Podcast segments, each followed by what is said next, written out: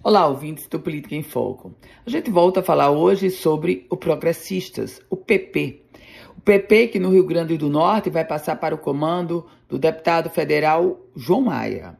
Ainda está sob o comando de Beto Rosado, mas isso é só oficialmente, porque na prática João Maia já comanda o PP e está reorganizando o partido para o processo eleitoral de 2024. Essa reorganização do partido passa necessariamente pela chegada de pré-candidatos a prefeito, a vereador, a vice-prefeito. Quem chegou com João Maia no, no PP foi o deputado estadual Neilton Diógenes e uma outra liderança que assinou a ficha do Progressistas foi o presidente da Câmara Municipal de Natal, vereador Érico Jacome.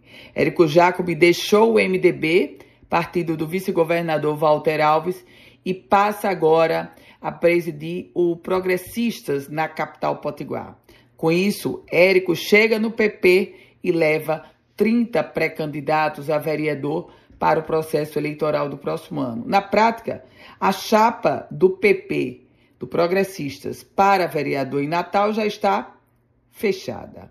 A chapa do PP já está fechada. Por outro lado, o partido agora vai tentar criar capilaridade mais forte, com mais base em outros municípios polos do Rio Grande do Norte, já que o projeto de João Maia no PP não se encerra no processo de 2024.